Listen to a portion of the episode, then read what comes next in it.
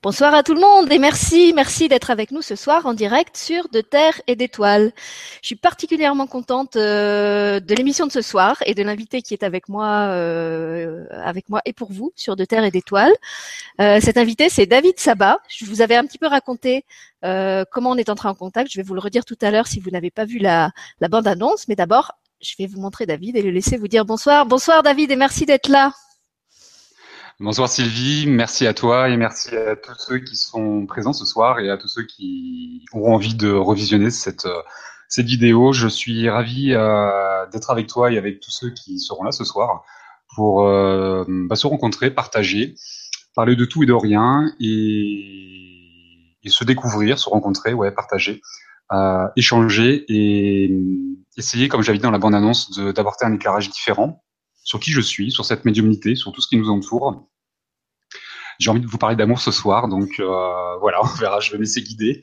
Je suis assez spontané, je calcule pas grand-chose, donc euh, voilà, je vais laisser euh, la vie me guider euh, par les interactions de tout le monde. Et voilà, j'ai vraiment envie de parler d'amour ce soir. Donc, ben voilà. voilà. ce que j'ai envie de vous dire pour commencer. Tout est dit, on, on peut arrêter l'émission.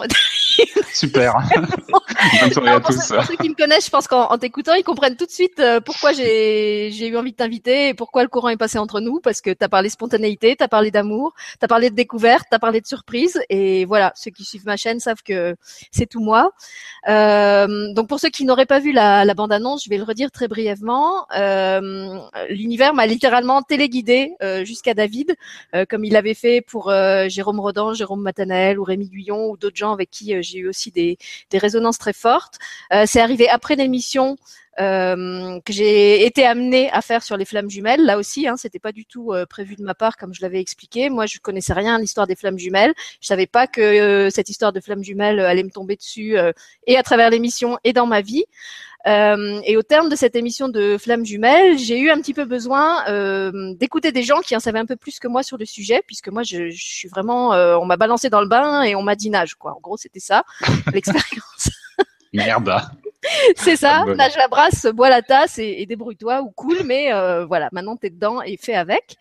Et donc évidemment, il y avait euh, pléthore de vidéos sur le sujet et finalement j'ai pas eu en visionner beaucoup parce que très vite euh, j'ai trouvé deux personnes euh, avec qui je suis entrée en résonance à la fois en tant que personne et par la façon euh, dont elles amenaient ce thème des flammes jumelles qui, qui répondaient complètement à mes interrogations. Je trouvais que leurs leur vidéos étaient, étaient, étaient concises, étaient claires, étaient structurées, que c'était des personnes qui étaient à la fois très compétentes et qui se prenaient pas au sérieux, qui, qui, qui comment dire qui venaient pas là comme des pontes, qui venaient, qui venaient étaler leur science. Et une de ces personnes, c'était David et par chance quand je l'ai contacté et que je lui ai proposé de faire une émission ensemble, il m'a tout de suite dit oui. Donc voilà, je suis très contente euh, qu'il soit avec nous ce soir.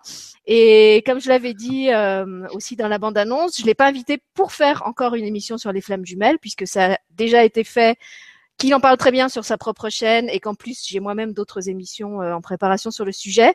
Ce que je voulais vous présenter ce soir, c'était David. Voilà, David en tant que médium, en tant que thérapeute, en tant que personne aussi, euh, parce que c'est quelque chose justement euh, qui n'est pas tellement en avant dans ses dans ses vidéos et moi c'est vraiment à ça que j'ai accroché. En fait, j'ai j'ai été sensible à son énergie, à, à ce qu'il émane, à cette cette musique de l'invisible qui, qui émane de chacun et, et qui me charmait particulièrement euh, chez lui, pas en termes de, séduction, mais parce que je trouvais que c'était beau. Voilà, c'était beau ce que cet homme euh, dégageait et j'avais envie de vous le présenter sur ma chaîne euh, pour que vous puissiez l'entendre parler de, ce qui, de qui il est, de ce qu'il anime, de ce qu'il fait, comment il le fait, pourquoi il le fait.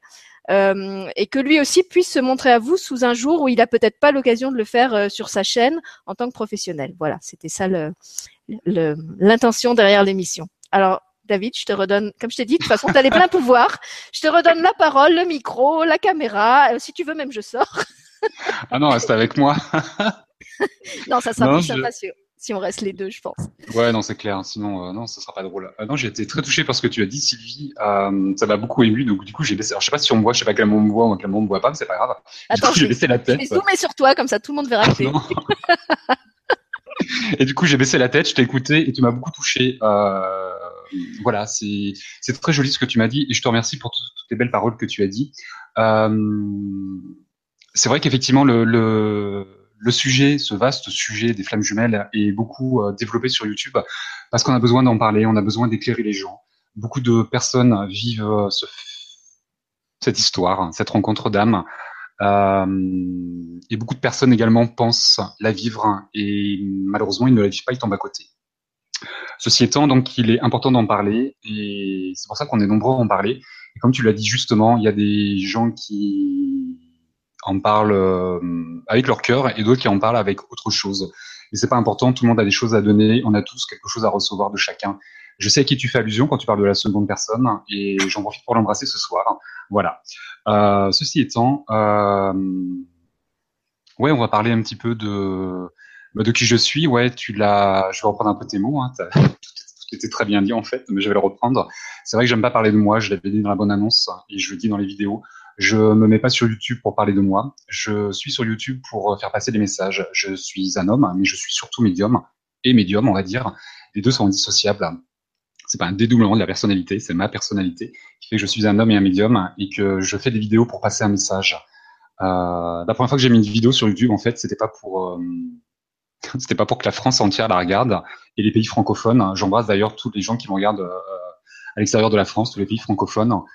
Euh, merci à tous ceux-là. Et c'est vrai que la première vidéo que j'ai diffusée sur YouTube, hein, c'était en fait, j'ai créé un, blog sur mon site et je voulais en fait juste les gens qui venaient voir en consultation après la consultation, donner un support. Souvent, les gens me parlent des guides. Hein. Qu'est-ce qu'un guide Comment faire pour lui parler C'est quoi l'âme Quel parcours pour notre âme Ils ont beaucoup de, questions, en fait, hein, beaucoup d'interrogations. Et dans une consultation, on peut pas tout dire, on peut pas tout développer. Sinon, ça prendrait des heures et des heures. Et je me suis dit, en plus des consultations, je vais créer un site, je vais faire un blog. Et je vais faire des vidéos parce que je sais pas, ça m'a pris comme ça. Euh, j'ai envie de faire des vidéos, je sais pas pourquoi. Et en fait, pour diffuser une vidéo sur mon site, il fallait que je passe soit par Vimeo, soit par YouTube. Et je dis bah YouTube, ok. Et en fait, on m'a demandé si je voulais que ce soit privé ou public.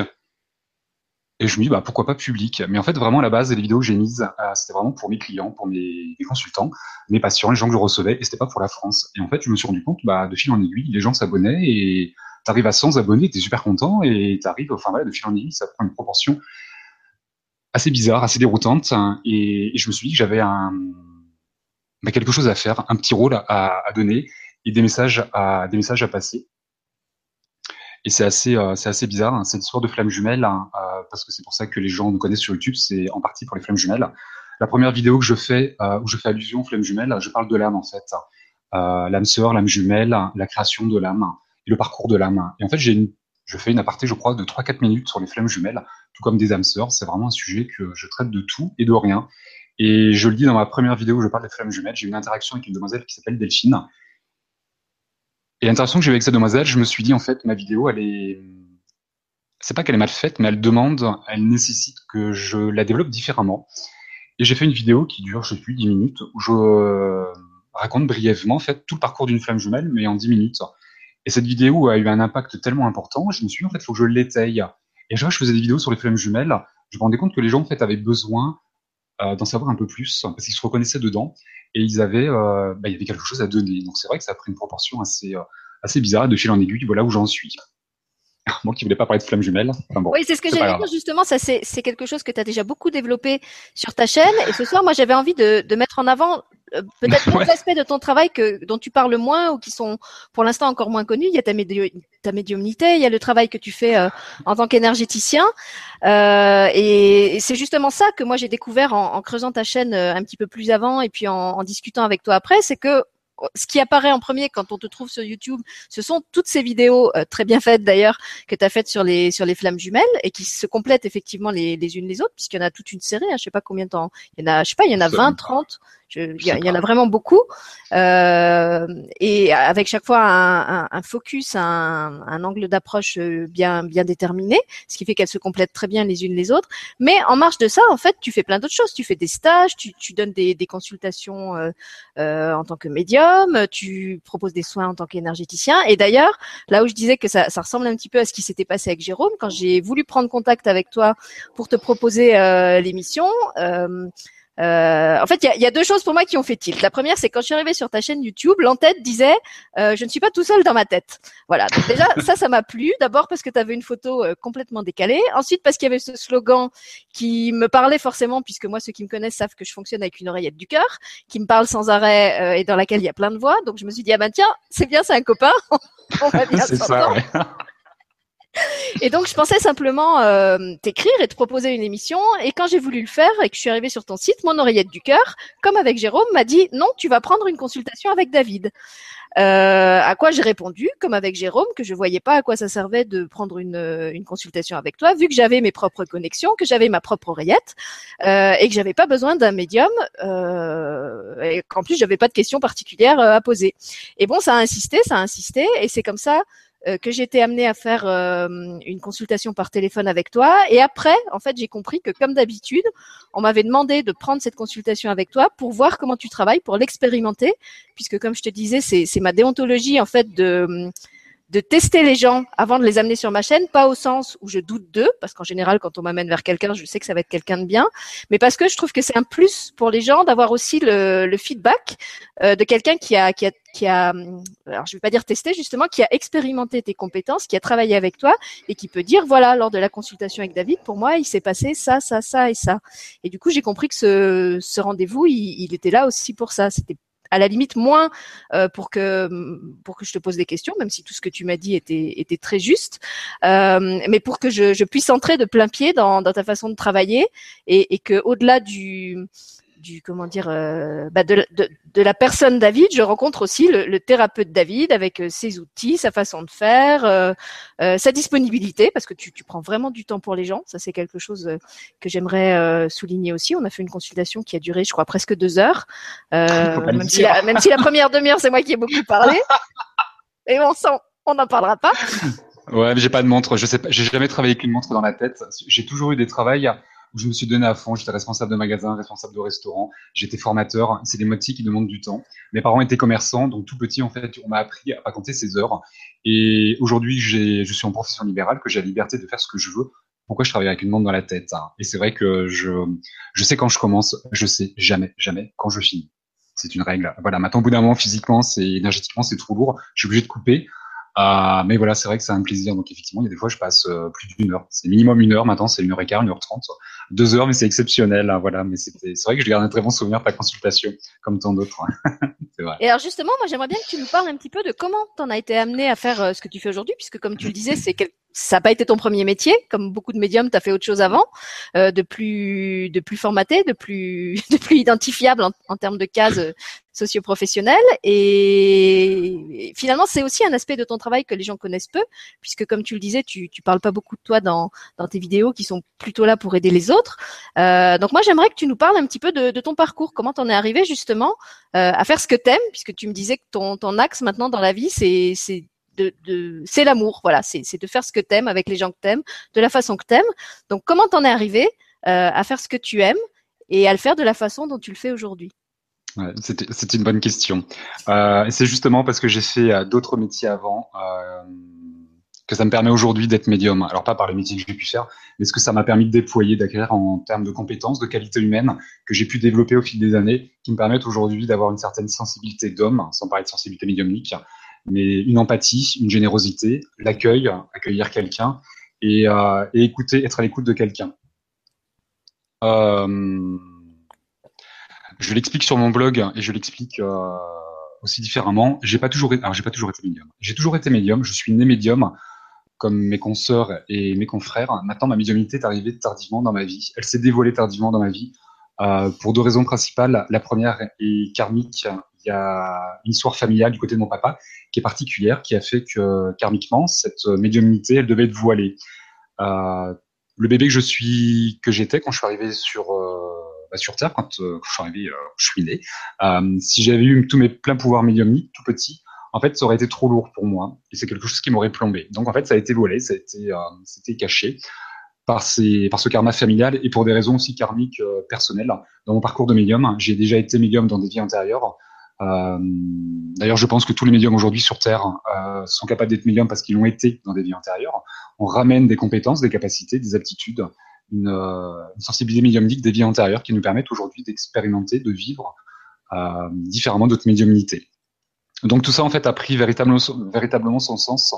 Je l'ai découvert, je l'ai dévoilé après le décès de ma grand-mère maternelle. Je n'ai connu que mes grands-parents maternels et ma grand-mère, euh, on se portait mutuellement un amour extraordinaire. Donc j'en parle déjà dans une de mes vidéos. Je parle de, cette, belle mamie qui m'a euh, tout petit qui m'a élevé, accompagné dans un amour inconditionnel et que j'ai su en retour aimer d'un amour inconditionnel. Ça a été l'un des piliers de ma vie, ça a été une force, une énergie présente tout au long de ma vie et qui m'a beaucoup, beaucoup, beaucoup appris et beaucoup donné. C'était une mamie qui donnait sans compter. Euh, tous les grands-parents ne sont pas dans un amour inconditionnel. Il y a des grands-parents qui veulent pas euh, s'occuper de leurs enfants ou qui les aiment pas. Euh, je pense qu'il y en a plus d'un qui pourrait dire qu'ils n'ont pas forcément des grands-parents qui sont aimants, ou qui sont maladroits, qui ne savent pas, qui n'ont pas le temps, peu importe. Mais en tout cas, ma mamie, moi, m'a toujours, toujours tout donné. C'était euh, sa seule passion, c'était ses petits-enfants. Elle a toujours vécu pour ses enfants et après ses petits-enfants. Et c'est vrai que l'amour qu'on s'est porté a été euh, juste extraordinaire pour moi. Et elle est décédée lorsque j'avais 31 ans. Et mes 31 premières années, en fait, j'étais quelqu'un d'agnostique, daté, de très terre à terre, de cartésien. Euh, j'étais comme saint Thomas, je croyais uniquement ce que je voyais. Euh, j'ai eu quand même quelques prémices de médiumnité. La médiumnité, j'ai jamais su ce que c'était. Hein, je m'y suis jamais intéressé. Euh, pardon. j'ai des choses qui se passent des fois. Euh, j'ai eu des prémices, ouais, de.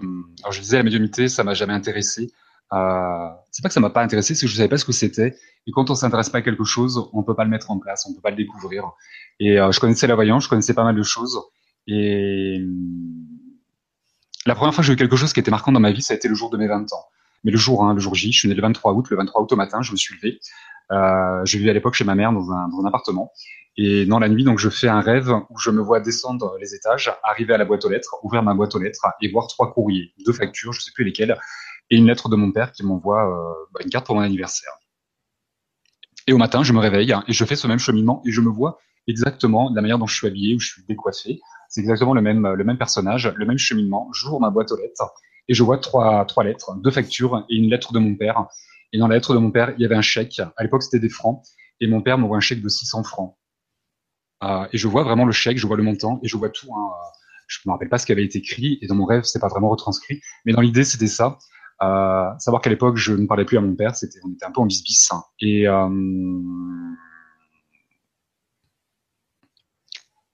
Et en fait, quand j'ai ouvert ce courrier, je me suis dit putain, mais c'est exactement mon rêve. Voilà, mais ça s'arrêtait là. J'ai aussi, quand j'étais petit, j'ai fait des rêves où j'avais l'impression de. C'était assez bizarre. J'avais l'impression de. C'était pas des rêves très jolis. Enfin, pas très jolis. C'était pas des rêves. Euh, c'était pas des cauchemars non plus. C'était des rêves assez marquants. Et quand je me réveillais le matin, j'étais imprégné de ce rêve. Mais j'avais vraiment l'impression de l'avoir vécu. Et après, quand je quand j'ai grandi, quand ma médiumnité a pris sa place, je me suis rendu compte en fait que c'était comme des, des régressions de vie antérieure. C'était assez, c'était très très fort. J'avais, je sais pas, entre 5 et 10 ans, je me souviens plus exactement. J'en ai eu deux ou trois comme ça qui m'ont toujours marqué. Et euh, c'était vraiment très très fort. C'est après, j'ai que c'est de la, pardon, c'est de la médiumnité. je m'étais amusé aussi une, une, fois à appeler les esprits, on prend un verre, on met les lettres autour, ce que je déconseille à tout le monde. Il faut surtout pas faire ça parce qu'on attire tout et n'importe quoi et surtout pas les bonnes personnes. Et c'est vrai que ça marchait très bien, mais ça m'avait en fait jamais attiré. Je m'étais vraiment euh, pris au jeu, je m'amusais, je prenais ça comme quelque chose de, euh, voilà, je me prenais pas au sérieux et je m'amusais vraiment avec tout ça. Et euh, jusqu'au jour où ma grand-mère donc est décédée. Et euh, sur son lit de mort, en fait, euh, je sais pas si tout le monde m'entend. Vous m'entendez toujours, Sylvie? Ah, j'ai une coupure. Bon, elle s'en va. Super, je suis posé que vous m'entendez toujours. Dis-moi si euh, vous m'entendez. Elle repart. Mon Dieu, quelle horreur.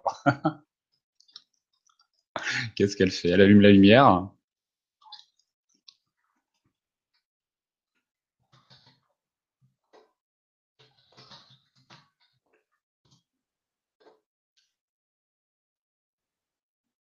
Alors, je reste silencieux, je ne sais pas si les gens m'entendent ou pas. J'ai plus de son, je vois Sylvie, je l'entends pas, je sais pas si vous m'entendez, je sais pas quoi dire. Peut-être chanter une chanson. Alors, visiblement, vous, vous m'entendez ou pas? Mon Dieu. Ok, moi je t'entends plus.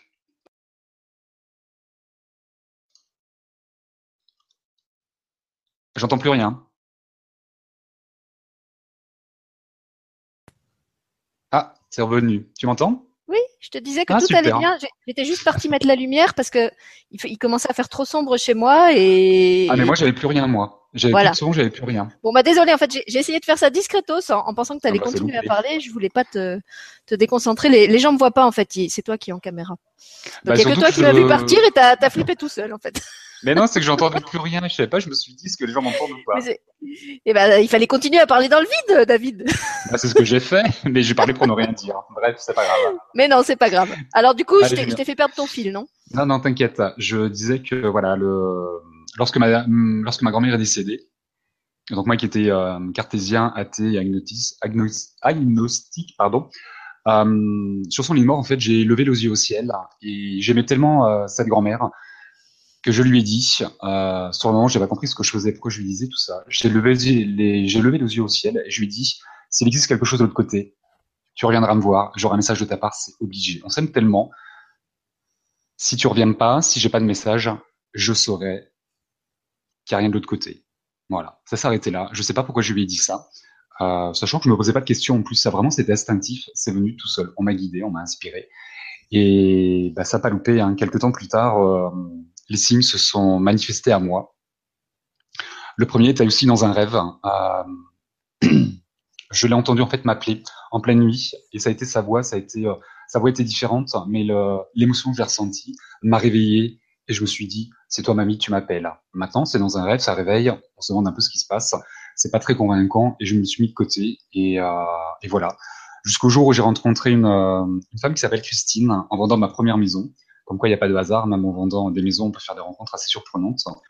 En vendant ma première maison, donc, a une femme qui s'appelle Christine, euh, avec qui je fais tous mes stages aujourd'hui, euh, que j'embrasse d'ailleurs. Euh, en fait, elle m'a, euh, il y a eu un il y a eu un bon feeling. De suite, il s'est passé quelque chose. Et euh, pourtant, ça reste une vente. Hein. Il y a une distance. Il faut ton, il faut trouver un accord sur un prix, sur un délai. Enfin, il y a pas mal de choses qui sont mises en place. Donc, il y a une certaine distance. Et après, lorsque les, euh, le, le, le, compromis a été signé, l'acte authentique, on s'est revu différemment. Euh, elle m'a invité à boire l'apéro chez elle. En fait, on a de fil en aiguille, on a appris à se connaître. Elle m'a parlé de méditation. Et je lui dis, bah moi, méditation, je connais pas, et pourquoi pas? Et en fait, elle m'a initié avec une amie euh, à la méditation. Au début, bah, euh, j'ai pas trop compris ce que c'était. Je me suis senti bien avec elle, mais c'était plus parce que c'était elle plutôt que la méditation. Et en fait, bon, il y a une fois par semaine. et au bout de deux mois, en fait, ça a été assez rapide. Au bout de deux mois, je me suis connecté à ma grand-mère. Et alors là, ça a été un bouleversement, mais euh, juste extraordinaire. Le fait de la ressentir, ça a été euh, une douce chaleur qui m'a envahi, euh, mais tout le corps. Ça a été une étreinte juste exceptionnelle, comme si on allait me casser en deux. J'ai ressenti qu'il me serrait extrêmement fort dans ses bras. Elle me prenait, elle me couvrait d'amour. Je l'entendais pas, je la voyais pas, mais je savais que c'était elle. Et puis je lui disais, mamie, c'est toi. Et plus elle me serrait, plus elle me couvrait de cet amour. Et ça a été, euh, je sais pas, ça a duré 3-4 minutes, je sais plus. À la fois, ça a été très court, à la fois, ça a été très long.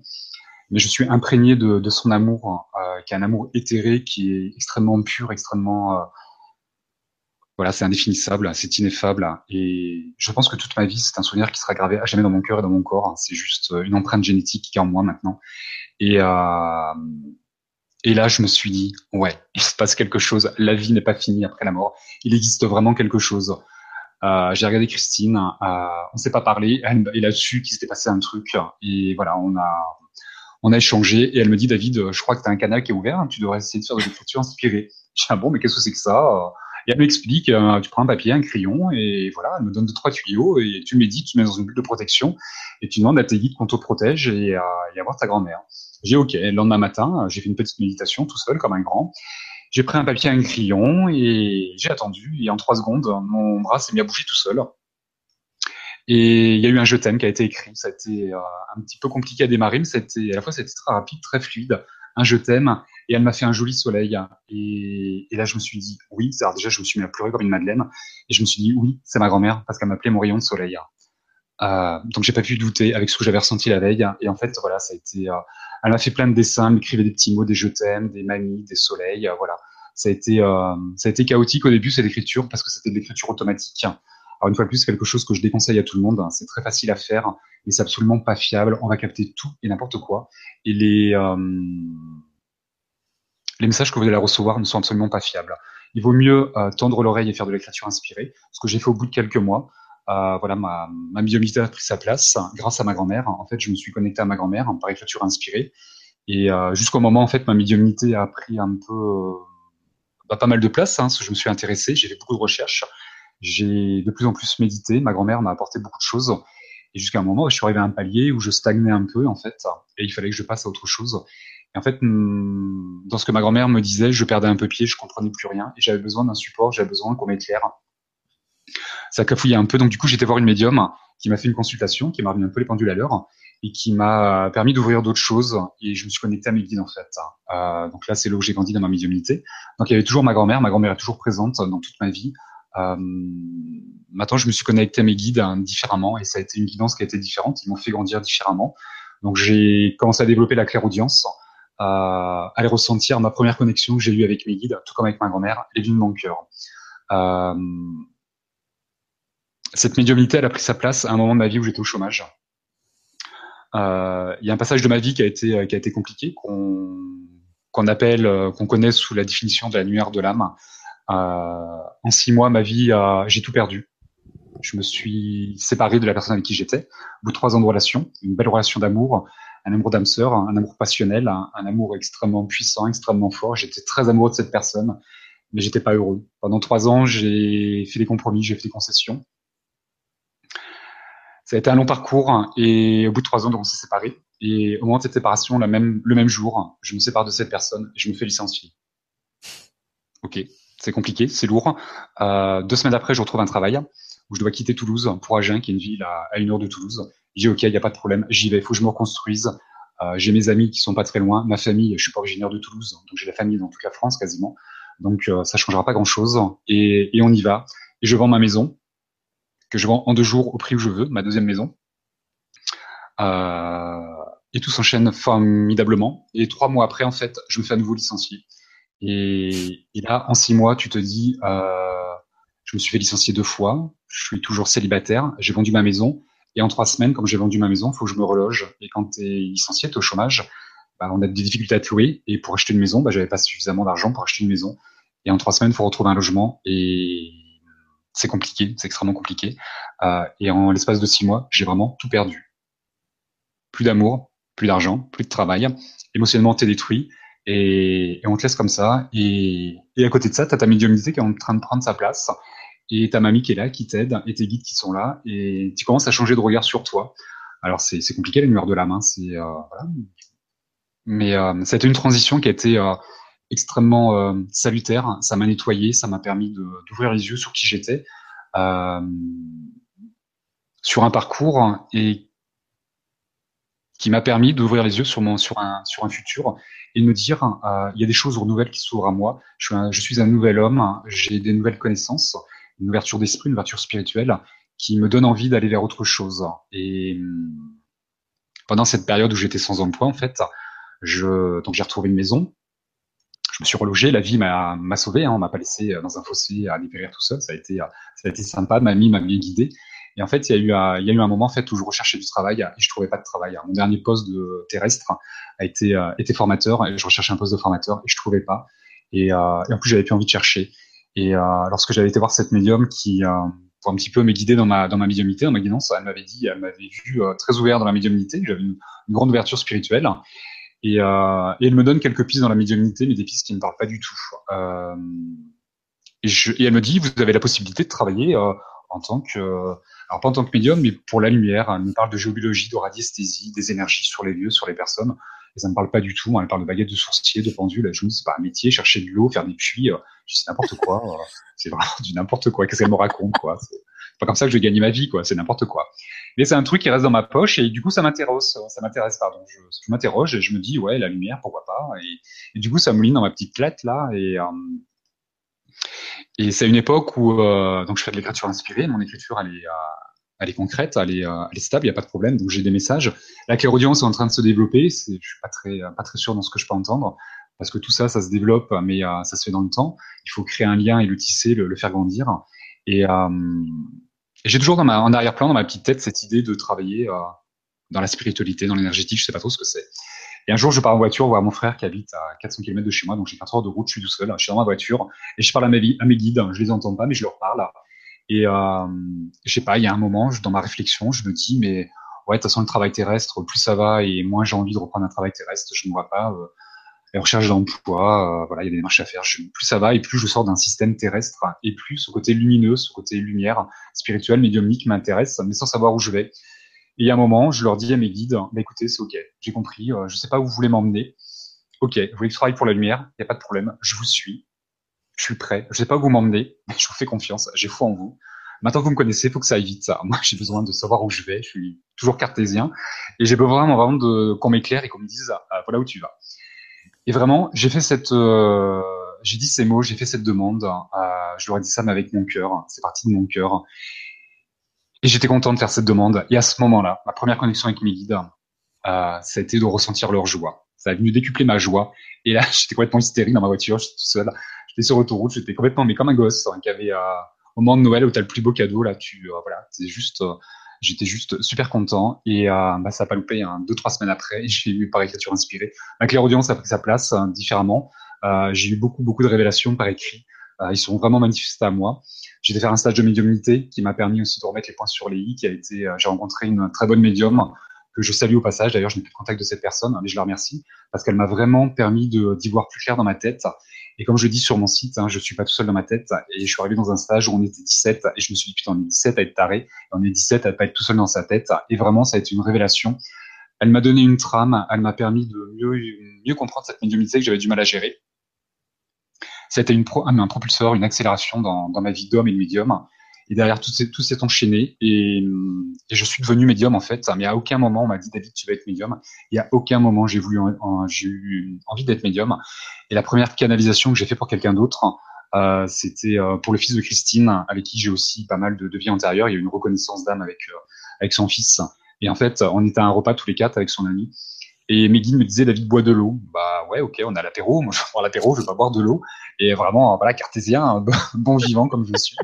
Et bah j'ai dit ok, je faut que je boive de l'eau, je bois de l'eau, il y a pas de problème. Et en fait, je commençais à ressentir des choses, à voir des choses, à entendre des trucs. Et je regardais euh, le fils de Christine et son ami. Et je dis bah je crois que ceci cela. J'ai commencé à leur dire des trucs et ils m'ont regardé en me disant bah oui c'est ça. Et comment tu le sais? Et je dis écoute, je sais pas, ça me vient. Et voilà, ça a duré une demi-heure, trois quarts je sais plus trop. Et là, je me suis dit putain, je suis en train de faire euh, en train de donner des messages pour les autres, quoi. Et en fait, de fil en aiguille, et bien, avec mes amis, avec les gens que je côtoyais, euh, voilà, j'avais des messages qui venaient. Alors c'est assez assez perturbant. Euh, mes amis pourraient le raconter. Quand ça venait, quand j'avais un message, il fallait que tout le monde se taise. C'était incontrôlable. Je prenais un truc, c'était comme une incorporation. Voilà, j'avais un guide qui venait et j'avais un message qui arrivait, c'est taisez-vous. Et puis voilà, je fermais les yeux et je donnais mon message et après je revenais à moi. C'était assez euh, assez marrant. C'était euh, voilà, ça m'a beaucoup fait grandir, ça m'a beaucoup appris et, euh, et, je me suis beaucoup beaucoup régalé à faire tout ça. Et voilà comment je suis arrivé dans cette médiumnité et, et au bout de quelques mois, au bout de quelques années, de m'installer en tant que médium. Euh, voilà, c'est pour moi la médiumnité, c'est une source d'amour euh, et de bien-être, car c'est une connaissance de soi, une connaissance des autres, une connaissance de la vie. C'est pourquoi j'ai des galères dans la vie, pourquoi je suis pas bien, pourquoi j'ai des manques, comment faire pour les combler, comment faire pour comprendre les autres, hein, comment, euh, pourquoi les autres ont des certaines interactions vers nous, qu'est-ce qui me qu'est-ce qui me montre, qu'est-ce qui me renvoie, qu'est-ce qui me font travailler. Et la médiumnité m'a permis de m'élargir l'esprit et de mieux comprendre ce que je pouvais vivre et qu'est-ce que je faisais, euh, qu'est-ce que je faisais sur Terre. Pourquoi l'âme s'incarne, quel est le rôle de l'âme et qu'est-ce qu'on vient faire sur Terre. Pourquoi on est heureux et pourquoi parfois on est un peu moins. Euh, donc ça a été, ça m'a beaucoup beaucoup enrichi, enrichi pardon. Il est évident pour moi que euh, d'en faire profiter les autres, j'ai un don. La médiumnité, c'est un don, mais c'est aussi pour donner. J'apprends pour enseigner, je reçois pour donner derrière. Alors oui, j'ai envie, c'est mon métier. Hein. Euh, maintenant, c'est euh, quelque chose que je peux pas garder pour moi. C'est pour ça que je fais des vidéos aussi. C'est pour faire passer des messages. Euh, je me pose plein de questions. J'ai des réponses qu'on m'apporte, qu'on m'aide, que je vais trouver par moi-même parce qu'on est plus dans ma réflexion. On va m'envoyer plein d'images, plein de obliques. Ils vont me guider vers des personnes, vers des sites. Euh, eux vont me donner des, des enseignements. Hein ils vont me pousser dans la réflexion. Euh, et tout ce que je sais, je peux pas le garder pour moi, ce serait égoïste et ce serait gâché. Euh, tout ce que je sais, si je le garde pour moi, ça n'a pas de valeur. Par contre, si je le partage avec quelqu'un d'autre, là, c'est enrichissant et là, ça prend tout son sens. Et euh, c'est pour ça que je suis médium, c'est pour ça que je fais des vidéos, c'est pour ça que je fais un blog, c'est pour ça que je fais cette émission ce soir. C'est pour ça que je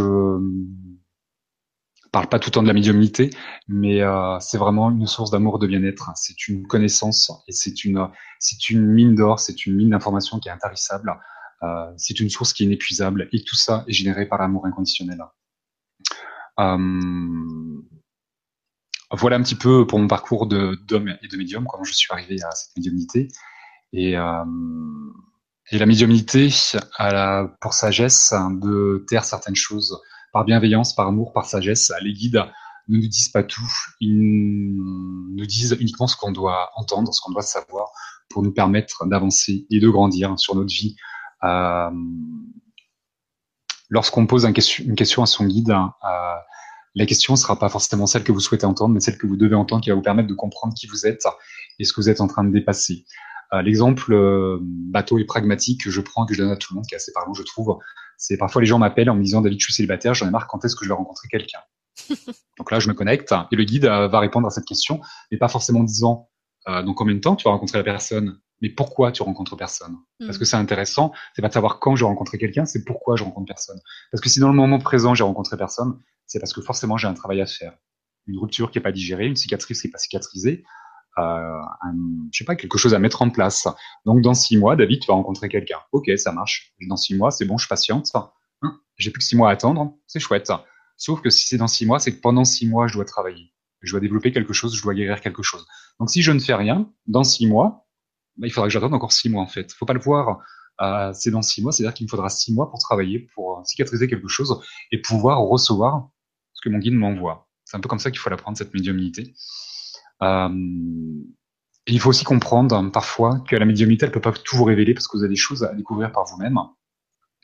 Naturellement, on peut pas nous conditionner à tomber amoureux de quelqu'un ou à nous diriger euh, dans un métier, dans une maison ou vers une personne, parce que l'amour il vient du cœur, il vient pas de la tête, et qu'on doit découvrir, y goûter les choses par soi-même, ce qui va nous permettre de décupler plein de choses. Euh, J'en ai fait l'expérience au début de ma médiumnité. Je suis devenu addict à la médiumnité quand j'étais euh, en contact avec ma grand-mère, parce que c'était ma grand-mère. En plus, j'étais content de la retrouver. Donc, j'avais euh, voilà, c'était c'était ma grand-mère, donc je lui demandais, euh, mamie, euh, tiens, j'ai un choix à faire, qu'est-ce qu'il faut que je fasse euh, Voilà, mais tout, c'était pour tout et n'importe quoi. Et au bout d'un moment, en fait, je ne faisais plus rien sans citer ma grand-mère, sans lui demander. C'était facile, j'étais en contact avec elle. Mamie, qu'est-ce que je fais? Sauf qu'au bout d'un moment, comme je comprenais pas que je tombais dans une ingérence, que je devais vivre ma vie, que c'était pas elle de vivre ma vie, en fait, elle s'est mise à me dire des choses qui étaient pas qui n'étaient pas cohérentes. Et au bout d'un moment, je me suis interrogé, je lui ai dit, oh, qu'est-ce que tu racontes, mamie, là?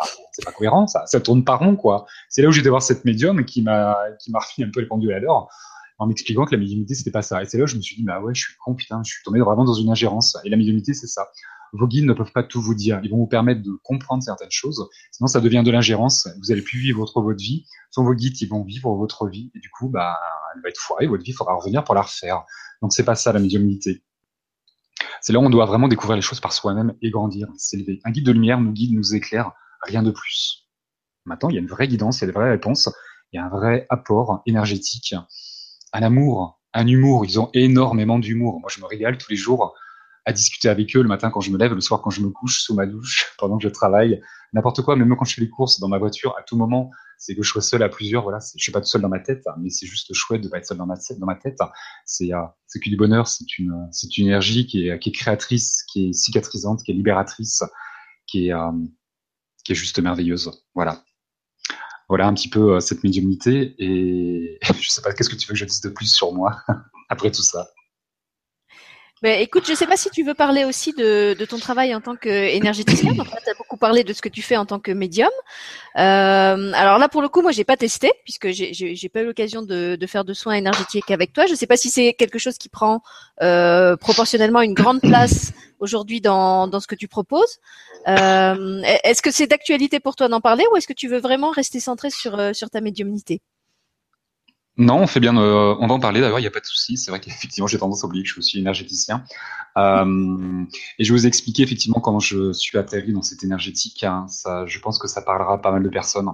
Euh, bah déjà, je trouve que c'est intéressant parce que c'est rare de voir des personnes. Enfin, moi, j'en connais pas beaucoup des thérapeutes qui sont les deux. Euh, en général, effectivement, soit ils sont que euh, que médium, soit ils sont euh, dans l'énergétique. Et là, du coup, je pense que ça sous-entend que tu fais un travail à la fois au niveau du corps et au niveau de, bah, à travers la parole, à travers les consultations que tu fais en tant que médium. Donc, je trouve que c'est très complémentaire aussi comme comme approche d'avoir d'avoir ces deux. C'est en fait l'image qui me vient, c'est que tu es comme un jongleur. Voilà, tu tu jongles avec les avec les les compétences. Ouais, c'est un peu ça. Et, c'est marrant, hein, c'est. Euh,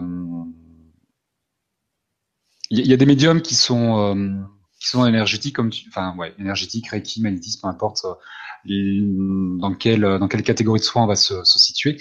Mais il y en a très peu, comme tu dis, qui le font. Maintenant, c'est pas un hasard. Et je pense, en tout cas dans ma période de temps, moi en ce moment, l'énergétique a pas sa place parce que j'ai pas le temps.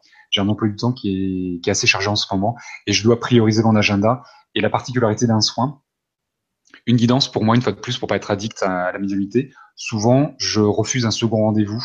Euh, c'est pas que je veux pas les faire, c'est juste que ce serait, euh, c'est pas porteur. Moi, je prends quelqu'un parce que je sais que je peux l'aider et en aucun cas pour prendre de l'argent. Donc quelqu'un qui me contacte pour la première fois, sauf si derrière j'ai une alerte, hein, ou je, quand j'ai une alerte, ça n'a rien à voir avec la personne, c'est juste que je suis pas la personne qui va être capable de la, qui va de l'éclairer, soit dans le moment, ou soit parce que c'est pas moi qui vais l'aider, ce sera un autre médium. Donc quand je refuse la personne, euh, c'est pas par rapport à la personne, c'est juste euh, moi dans ma guidance ou dans le moment, c'est pas moi qui vais l'aider. Euh, et c'est en rien négatif ou positif. C'est juste tout est question de moment et de personne. C'est que dans le moment présent, la personne c'est pas moi. Maintenant, lorsque j'ai déjà eu quelqu'un en consultation, parfois les gens me rappellent deux semaines après ou trois mois après, et euh, pour moi c'est trop tôt. Un médium, on le consulte une, deux fois dans l'année grand maximum. Donc, passer six mois, si quelqu'un me rappelle, il n'y a pas de problème. Sauf si on me dit David, non, c'est trop tôt. Ok, sinon je, sinon je m'interroge pas. Attends, en dessous de six mois, je m'interroge toujours. Et justement pour éviter que les gens deviennent addicts, lorsque dans une consultation, il y a beaucoup d'informations qui sont données, il faut prendre le temps de les digérer, de les assimiler, de les comprendre. A une effervescence du temps qui va permettre de bah, d'assimiler tout ça, de le digérer et de mettre d'autres choses en place pour ensuite recevoir d'autres informations. C'est comme un entonnoir. L'entonnoir, quand il est plein, il faut le laisser s'évacuer pour pouvoir le remplir à nouveau, sinon ça déborde et on va perdre la moitié. Donc trop d'informations tue l'information. D'ailleurs, euh, je, me permets, je, me permets de t'interrompre parce que je pense que c'est important de préciser que quand tu fais des consultations euh, en tant que médium, euh, tu envoies après un audio aux gens de la de la séance qui est enregistrée et qu'on peut réécouter à volonté. Et alors justement pour l'avoir testé moi-même ça, autant je pensais que j'aurais pas besoin de réécouter cette séance, autant effectivement en la réécoutant, alors que c'était même pas prévu qu'on l'enregistre au départ, je me suis rendu compte qu'effectivement il y avait plein d'infos euh, parce qu'en plus c'était quand même assez long, on avait échangé pendant longtemps, que, j'avais besoin de, réentendre ou de redécouvrir même pour certaines, euh, euh et qu'effectivement cet audio il, avait complètement son, utilité et sa place dans les, les consultations que tu fais. Ouais, effectivement, je les consultations parce que, alors c'est pareil, moi avec ma petite tête, j'ai du mal à écouter et à noter en même temps. Si je note la consultation, euh, à l'époque, même encore maintenant, quand je vais voir d'autres médiums, parce que je vais voir d'autres médiums, j'hésite pas à consulter des confrères, des consoeurs ou des voyants, peu importe. Euh, J'aime bien avoir une guidance différente de la mienne. Euh, parce que j'ai mes filtres, j'ai mes peurs qui me permettent de percevoir toutes les informations qui me concernent. Donc le fait de passer par quelqu'un d'autre, bah, c'est rassurant, puis c'est un petit peu plus plaisant pour moi aussi. Donc j'ai du mal à noter. Si j'écoute, je peux pas noter, et si je note, j'arrive pas à écouter. Donc j'ai trouvé que je trouvais ce système était assez sympa. Il y a beaucoup d'informations qui sont données. Souvent on oublie de, on oublie certaines choses, et le fait de le réécouter va permettre de le revivre. Et la première écoute va permettre de libérer certaines choses, d'en avoir une certaine compréhension, et cette compréhension vous permettra à la seconde écoute ou à la troisième écoute de le vivre différemment et d'en avoir une autre compréhension. Et parfois, les gens me disent, David, j'ai écouté deux, trois, quatre fois la même, consultation, ce sont les mêmes mots qui sont dits. Par contre, la, compréhension est différente. C'est là où il y a une effervescence du temps qui va interagir avec cette consultation. Et je l'associe souvent, je prends la, la, la symbolique d'une posologie. Quand on a mal à la tête, on va prendre du paracétamol. Entre le moment où je prends mon cachet et qui va faire effet, il va se passer plus ou moins de temps pour que mon mal de tête disparaisse. Et parfois, il faut un deuxième ou un troisième cachet. La médiumnité, c'est la même chose. La consultation, c'est un cachet. Et l'enregistrement, ça permet de prendre un deuxième ou un troisième cachet si on le souhaite. Maintenant, les gens peuvent réécouter euh, deux heures après ou six mois après, peu importe. Ça, c'est vous qui le gérez derrière. Euh, donc c'est vrai que j'ai trouvé ce système et bah, les gens sont contents, donc euh, je pense que c'est un bon système. Et en plus, moi, ça me coûte rien, donc il n'y a pas de problème. Et pour en revenir ah, pardon. vas-y. En fait, je voulais juste revenir sur ce que tu disais tout à l'heure par rapport aux, aux, informations qui étaient données aux gens. Alors, par rapport aux consultations qu'on t'amène à refuser parce que t'es pas la bonne personne euh, pour pour ces personnes-là qui, qui, demandent une consultation, et aussi par rapport au fait que, euh, comme tu le disais, des fois tu, tu, tu donnes des informations euh, euh, voilées ou, ou, tes guides te disent ça, il faut il faut pas le dire parce que c'est pas le moment pour la personne. En fait, ce qui s'est passé dans ma dans ma consultation avec David, c'est qu'il m'a il m'a dit des choses qui ne se sont pas euh, réalisées sur le moment. Donc, ou a priori, mon esprit cartésien aurait dû dire, ah bah non, en fait, David n'est pas un bon médium, donc ne l'invite pas sur ta chaîne parce que le test n'est pas probant. Et pourtant, mon intuition me disait que si, euh, ce qu'il m'avait dit était juste, c'était juste que que mon esprit euh, comment dire, avait interprété d'une certaine façon ce qu'il m'avait dit sur la façon dont ça devait se matérialiser dans ma vie, euh, et que c'était là qu'était l'erreur. C'était pas David qui s'était trompé, c'est que ce qui était descendu par l'entonnoir, mon entonnoir à moi, en fait, il l'avait biaisé, et du coup, j'avais l'impression que ça s'était pas réalisé, alors qu'en fait, ça allait effectivement se réaliser, mais pas exactement de de cette façon-là. Euh, et, et, pour euh, comment dire pour, pour donner un éclairage complémentaire euh, à, ce qu'a dit David. Donc moi je suis pas euh, euh, médium professionnel. Par contre je sais que je suis connectée et que régulièrement je, je, dis des trucs aux gens qui, qui, qui, vont être comme des clés pour eux. Et parfois justement ça arrive que les gens me disent non tu te trompes, ce que tu m'as dit c'était faux. Et puis en fait c'est seulement six mois ou des fois même un an après qu'ils vont revenir vers moi en me disant ah mais tu te souviens de ce que tu m'avais dit à propos de cette question que je t'avais posée? Donc moi évidemment je me rappelle pas du tout. Si si tu m'avais dit ça et ça et ça, et je t'avais dit que tu t'étais trompé. Et en fait, si, c'était juste. Sauf qu'au moment où tu me l'as dit, je l'avais pas interprété de la bonne façon parce que j'avais pas le c'était comme un trésor dont j'avais pas encore la clé. Et j'ai compris qu'en fait, quand, quand on reçoit comme ça des, des informations ou des messages à transmettre, euh, comment dire, nous on est comme un messager, enfin moi je me, perçois comme ça, je vais parler en mon nom, je suis comme un messager, mais après la personne est libre de ce qu'elle va faire du message et surtout le message va faire sens pour elle au moment où ça doit faire sens pour elle et de la façon dont ça doit faire sens pour elle. C'est pas moi qui, tu parlais d'ingérence, c'est pas à moi de m'ingérer et, de décider à quel moment euh, la fleur doit s'ouvrir. En fait, la fleur elle va s'ouvrir quand c'est le moment pour elle de s'ouvrir. Et donc il y a des infos comme ça qui restent euh, euh, un peu comme des dossiers secrets, un peu un peu scellés, et qui vont euh, s'éclairer, s'ouvrir pour la personne au moment où c'est le temps pour elle, simplement parce que à ce moment-là, c'est le temps pour elle. Voilà. Et j'avais envie de, de, préciser ça parce qu'effectivement, je crois que dans les consultations, ça peut arriver que les personnes euh, euh aient l'impression de pas recevoir d'une part ce qu'elles attendent, parce qu'effectivement, comme tu disais, elles, elles arrivent avec des questions précises auxquelles elles ont envie d'entendre des réponses précises, et toi tes guides vont pas forcément t'envoyer les, les réponses qu'elles attendent. Euh, et même quand certaines réponses euh, peuvent sembler euh, euh, ou, ou, fausses ou contradictoires ou même euh, quasiment décevantes, euh, comme tu l'as dit à, à, travers ton exemple des six mois, c'est pas que ces infos sont sont erronées ou que tu que es un canal pourri. c'est simplement que merci. merci. ah mon dieu, un canal pourri. J'adore. Dans le rôle du canal pourri. voilà, tout ça pour dire que c'est simplement que l'info, elle va faire sens au moment où c'est juste qu'elle fasse sens pour vous et de la façon dont l'univers a prévu que ça doit faire sens pour vous. Voilà, dans, dans mon expérience, c'est comme ça que ça se passe. Et je tenais à le raconter parce que bah, c'est ce qui s'est passé pour moi dans la conversation qu'on a faite ensemble. Et, et ça, ça venait euh, appuyer le fait que tu n'es pas un canal pourri et que, que, que ton exemple des, des, six mois là que tu as donné tout à l'heure euh, montre bien qu'effectivement, euh, euh, comme tu le disais dans la bande-annonce, quelquefois, euh, les gens posent une question, mais euh, je sais plus comment tu avais dit dans la bande-annonce, méfiez-vous des réponses que je vais y donner. Voilà. C'est ça, je vais peut-être pas donner la réponse que vous attendez, quoi, en gros. Ouais, c'est très juste ce que tu dis, Sylvie, et euh, je vais le reprendre un petit peu à ma manière. Effectivement, la justesse d'un médium ne, comment dire, la justesse de ce qu'on va vous dire réside dans votre compréhension. C'est-à-dire que quand on parle, euh, parfois les gens disent le médium, il est le médium ou la voyante, euh, ce sont deux choses différentes, voyance et médium. Maintenant, souvent les gens, j'entends les gens, les gens me dire, j'étais voir un médium ou un voyant, il était très fort sur mon passé, sur mon présent. Par contre, tout ce qu'il m'a dit dans mon avenir, c'est pas arrivé, c'était n'importe quoi, il était très nul. ok. Oui, effectivement, on pourrait penser ça. Maintenant, à partir du moment où un médium arrive à vous ressortir votre présent et votre passé alors qu'il ne vous connaît pas, c'est qu'il y a une véritable connexion. Donc c'est là où, à mon sens, une fois de plus, c'est pas une vérité, c'est ma vérité, c'est qu'à partir du moment où quelqu'un qui ne vous connaît pas arrive à ressortir des choses de votre passé, de votre présent, sur votre personnalité, sur ce que vous avez vécu, des choses qui sont probantes et qui vous parlent, c'est qu'il y a une véritable connexion. Maintenant, lorsqu'on se projette dans un navire, c'est la compréhension que vous aurez du message qui va le déterminer. N'oublions jamais tout est écrit en permanence, tout est écrit à l'avance, mais qu'on réécrit tout en permanence. Lorsqu'on parle de l'avenir, c'est un potentiel, c'est une probabilité, c'est une perspective de quelque chose qui va vous arriver. La vie est faite de choix. Je vais à gauche, je vais à droite. Je suis prêt, je suis pas prêt. Un médium va vous parler de la droite. Euh, alors de la gauche, pardon, je suis en train de perdre ma gauche, pas droite. Je vais vous annoncer la gauche. Euh, voilà, Sylvie, euh, dans, six mois, voilà ce qui va se passer. Je, je, te parle de la gauche, mais toi, au moment où tu arrives à ton embranchement, à ton Y, tu vas, tu vas décider de partir à droite. Donc, bien évidemment, ce que je t'ai annoncé à gauche ne va pas se réaliser parce que tu es parti à droite. Maintenant, ton guide, c'est à gauche. Donc, à ton Y, tu auras un deuxième Y. Donc là, tu auras à nouveau le choix de partir à gauche ou à droite.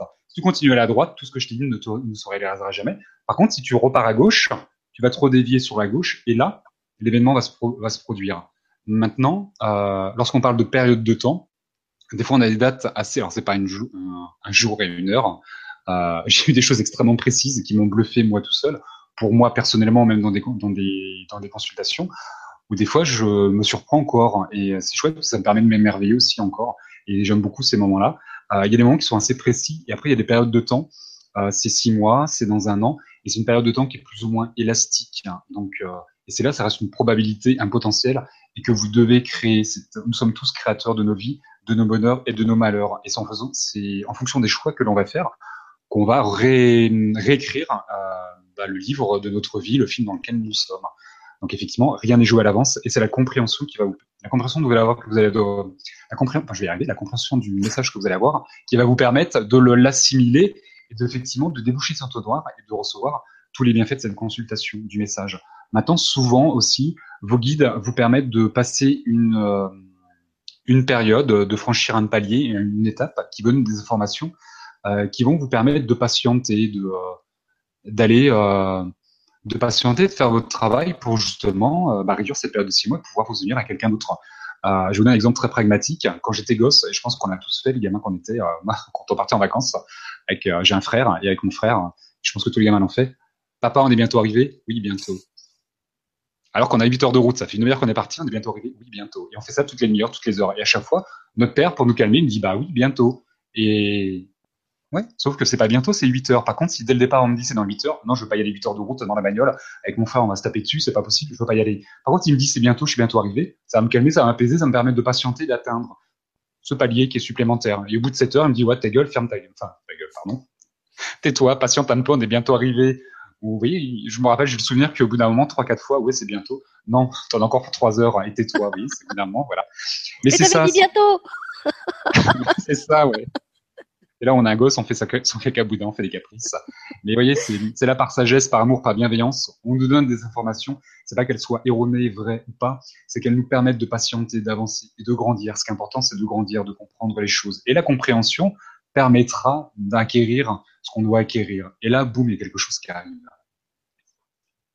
Bah, moi, je trouve que ça demande aussi euh, de la part du médium un, un, vrai courage et une vraie droiture d'arriver à, à donner des réponses en sentant qu'en fait de l'autre côté la personne c'est pas ça qu'elle espère, c'est pas ça qu'elle attend. Et je pense que justement c'est, peut-être ce qui fait la différence entre le, le médium euh, authentique et droit et le charlatan, c'est que le charlatan qui a un petit peu d'intuition, euh, comme en plus souvent les, gens qui viennent consulter, c'est des gens qui, qui, sont un petit peu en, en perte de repère, euh, qui ont qui ont besoin qu'on les rassure euh, sur sur les situations qu'ils sont qui sont en train de vivre. Donc c'est assez facile en fait de deviner ce qu'ils attendent. Ils attendent qu'on leur dise bah, que leur précarité elle, elle, elle va finir, que le grand amour ils vont le rencontrer euh, que la maison de leur rêve, ils vont la trouver. Euh, donc ça demande pas euh, des, connaissances de psychologie et, une capacité d'intuition extraordinaire de savoir ce qu'ils veulent entendre. Et alors justement, quand, tu reçois des infos qui vont pas dans ce sens-là et qu'en plus tu as le courage de les, envoyer à la personne en face avec toute la délicatesse nécessaire parce que je, sais qu'en plus tu le fais avec beaucoup de, comment dire de, tact et de, douceur. Bah, je trouve que c'est aussi tout un tout un tout un art de la relation, sachant qu'en plus euh, ça se fait à distance, que des fois tu tu vois pas la personne. Par exemple, nous deux on, on était au téléphone, donc on, on se voyait mmh même pas. Euh, donc ça ça demande vraiment un euh, une ouverture à l'autre, mais en même temps une espèce de, de rigueur et de fermeté, euh, de pas euh, comme un parent en fait qui, qui doit qui, qui, doit trouver le la juste euh, comment dire le, le, juste positionnement entre être trop trop accompagnant, trop doux, trop bienveillant et le parent qui, serait au contraire trop rigide et trop cassant. Ouais, il faut trouver un équilibre, une justesse. la grosse difficulté, alors la grosse difficulté, le cœur du travail d'un médium, hein, c'est de se couper de son mental et de son ego et de pas interférer dans le message qu'on va recevoir. Alors après, on a tous des sensibilités médiumniques euh, qui fait qu'on va recevoir un message différemment. Moi, je les entends, je les vois, je ressens les informations. Et après, j'ai ce qu'on appelle le clair, la claire connaissance, le clair savoir. J'ai une information qui est en moi. Elle ne vient nulle part, mais elle est en moi. Je le sais, les, je sais les choses. Euh, donc, j'ai quatre canaux qui sont ouverts qui me permettent de, bah, de recevoir des informations. Maintenant, ma grosse difficulté, comme tout le médium, hein, ou la particularité, je sais pas comment on peut comment dire ça, euh, c'est de pas interférer, de pas penser ce message et de se couper de son mental, de son ego et de son émotionnel. Il y a des consultations qui sont extrêmement compliquées parce qu'il y a, on a tous des, blessures, des chemins qui sont difficultés, mais il y en a d'autres qui sont beaucoup beaucoup plus atroces, beaucoup plus lourds euh, que d'autres. Et toutes ces émotions, donc les ressentir, on va me faire ressentir les émotions de la personne. Le guide m'envoie des émotions, je ressens les émotions de la personne, et parfois s'il y a un défunt de l'autre côté, je ressens l'émotion du défunt.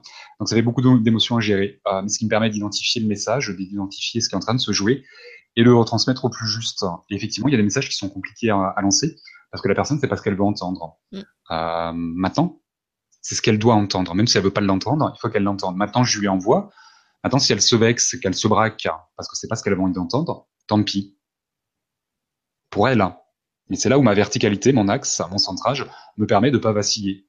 Je suis axé, je suis centré, je suis connecté. Le, je connais pas la personne. Je suis pas là pour, euh, je suis pas là pour flatter les gens. Euh, quand j'ai des jolis messages, je les donne parce qu'ils viennent pas de moi, ils viennent des guides. Et quand les messages sont, c'est pas qu'ils soient pas jolis, c'est qu'ils sont un peu plus, euh, ils viennent réveiller une blessure parce que cette blessure, il faut la cicatriser parce que la personne faut qu'elle entende qu'elle est dans l'ego ou je sais pas quoi, un peu importe ce qui s'est passé dans son passé. Il faut qu'elle, il faut qu'elle, faut qu'elle avance. C'est ça le but. Donc le message que j'envoie, c'est pas le mien, c'est celui du guide. C'est là où après le travail d'un médium se résume pas dans une consultation. Il y a un travail à faire avant, de protection, de nettoyage, avant et après la consultation, pour pas se laisser, euh, pour pas porter tout ça. C'est on fait les éponges, mais on s'essore derrière pour pas, pour ne rien garder en soi, ne pas se laisser plomber par tout ça si euh, j'enchaîne jamais mes consultations, un médium, en tout cas moi perso, je prends pas 15 euh, rendez-vous par jour, et pas 8 non plus. J'ai très peu de consultations dans une journée, parce que ça demande un, un travail d'ancrage, un travail de méditation, un travail de nettoyage, de protection. Euh, voilà, ça demande un tout autre travail, une toute autre organisation, et je peux pas enchaîner non plus les rendez-vous parce que c'est un exercice physique, énergétique. C'est comme si j'allais courir pendant 1h30 et que à peine je me suis arrêté de faire mon footing d'une heure 30, j'en enchaîne un second. C'est juste pas possible là.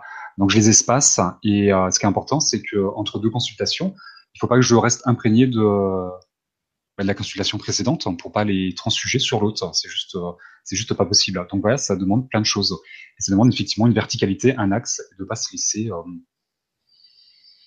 déstabiliser par tout ce qu'on va faire et parce que l'autre va nous renvoyer non plus. Parce que si je me laisse imprégner parce que la personne va me renvoyer, du coup, je suis connecté au guide, je suis connecté à la personne.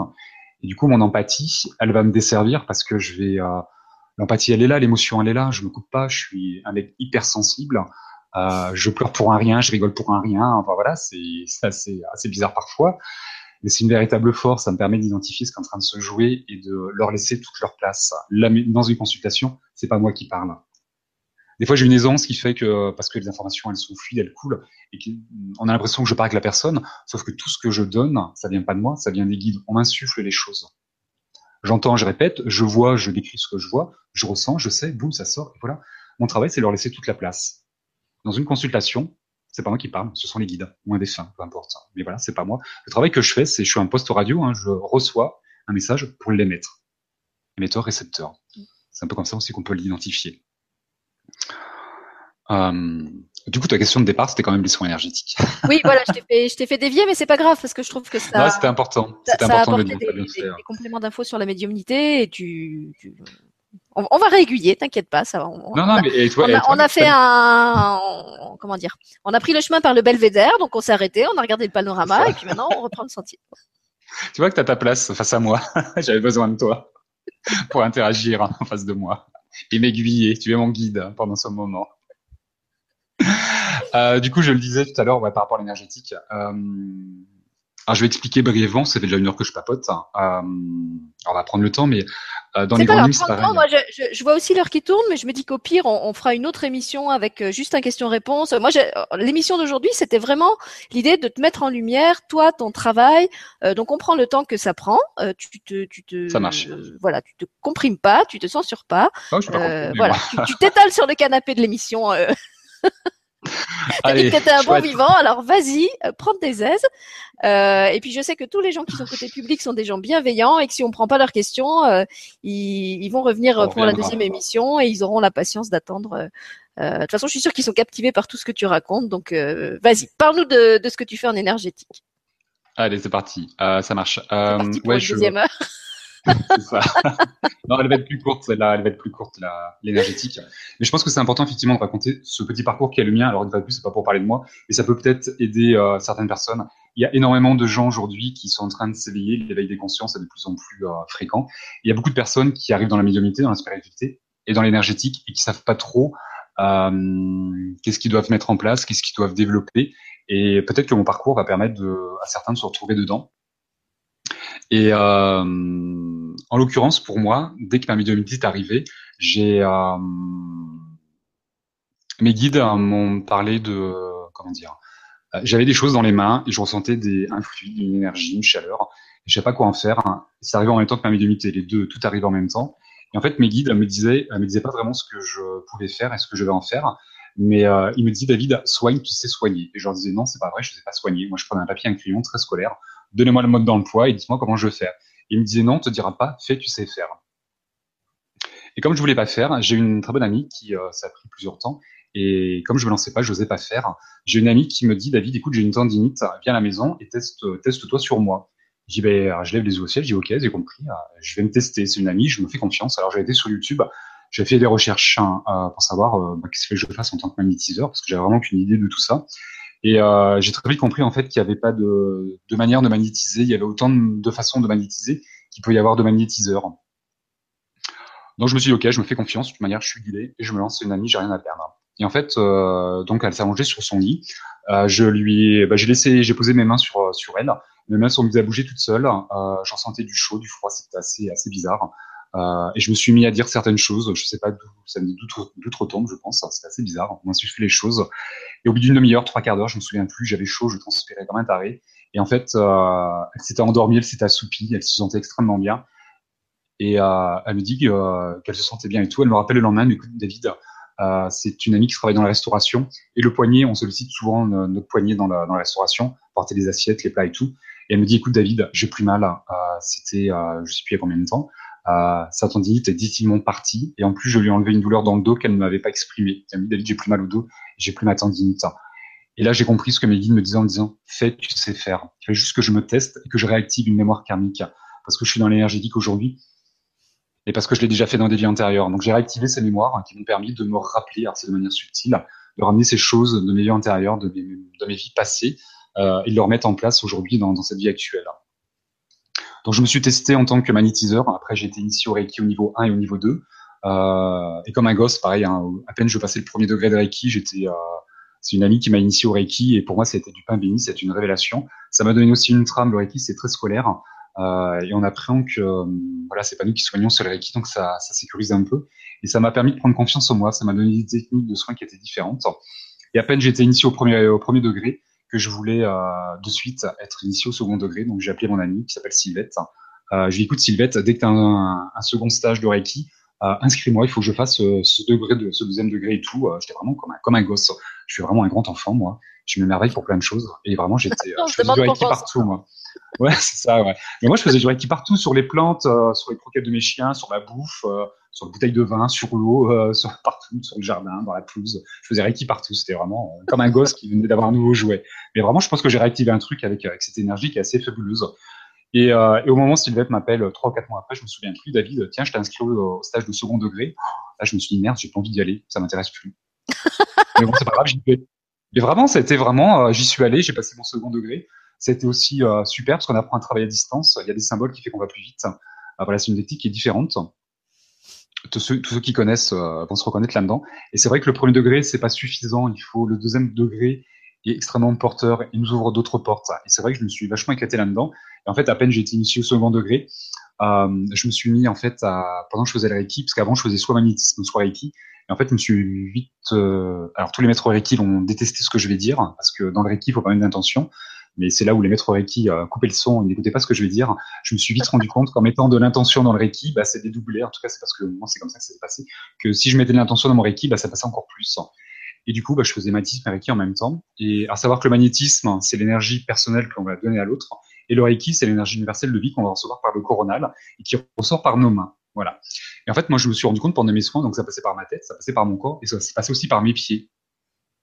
Bien ça. Je me suis interrogé et là-haut, on m'a pas dit grand-chose, on m'a laissé faire. Et en fait, je me suis dit, ça me passe par le coronal, ça passe par les pieds, ça passe par le dos, ça passe par mes mains, ça passe partout.